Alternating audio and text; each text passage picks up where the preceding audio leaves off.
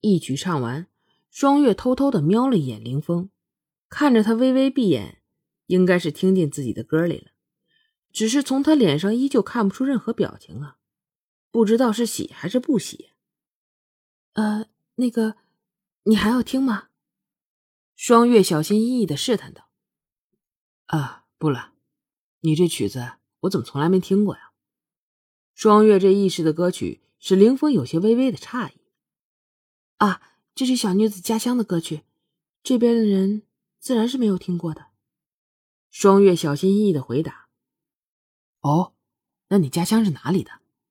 凌峰似乎对双月的家乡产生了兴趣。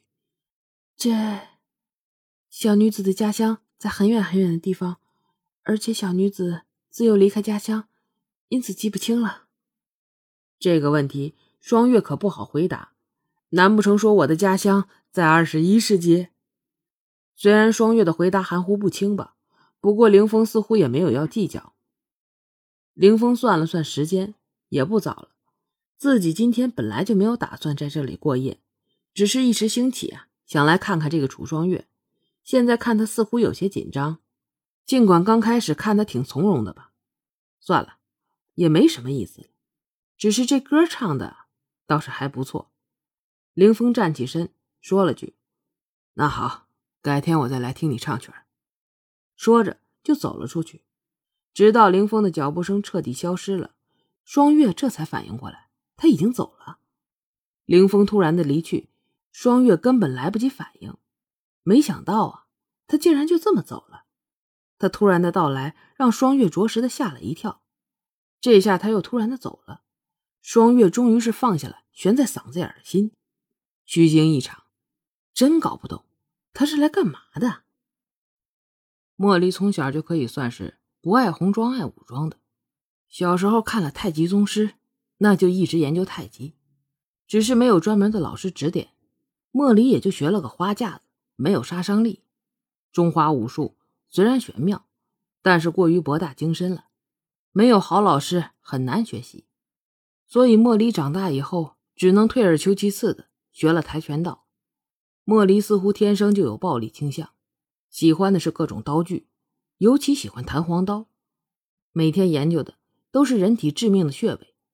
莫离小时候最崇拜电视中的点穴了，虽然后来知道现实中很难做到电视里那样点了穴就动不了了，不过倒是知道了几个只要用外力稍微的刺激就可以使其晕厥的穴位。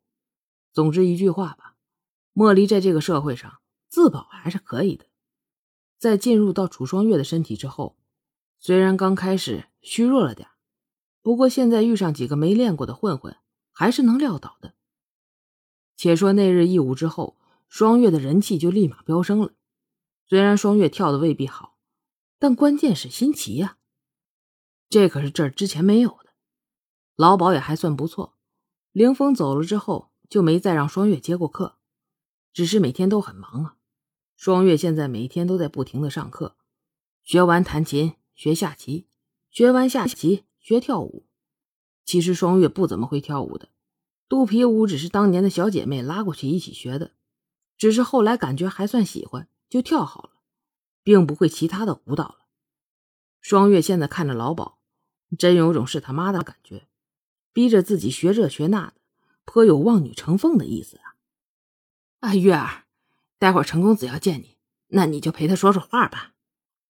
双月现在是每天白天学习充电，晚上在大厅跳舞，有时候陪客人聊聊天这会儿老鸨又来叫双月陪客了。双月见过陈公子。双月面对眼前的阔绰子弟，淡淡的道：“现在的双月已经能够轻松的应对这些人了。”一方面是这里的师傅教的好，另一方面就是见得多了，有了经验。当然，双月在现代时应酬的经验也是有帮助的。哦，几日不见双月姑娘，越发的美艳动人了。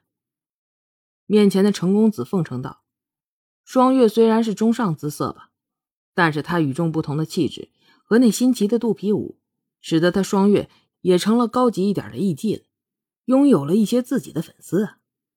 眼前的程公子就算是一个了。程公子全名程程，据双月所知，好像是铁器生产商。程公子又拿小女子取笑了。双月现在虽然有了一定的名气了，可是距离花魁还有一定的距离的。现在必须要想办法增加自己的粉丝，还得和自己的粉丝搞好关系啊！哎，岂敢岂敢！程程也是风月场所的常客了。不知程老板这几日在哪发财啊？都不来看看小女子，莫不是已经把人家给忘了？双月假意的嗔怪道：“程程家世世代经商，家产颇丰，而这个程程虽然不是多么的帅气俊朗。”双月瞅着他，倒也是挺顺眼的，所以跟程程在一起时，双月也是比较轻松开心的。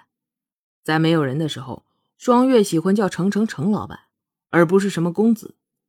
在叫他们老板的时候，双月就好像回到了现代，与那些老板们谈生意。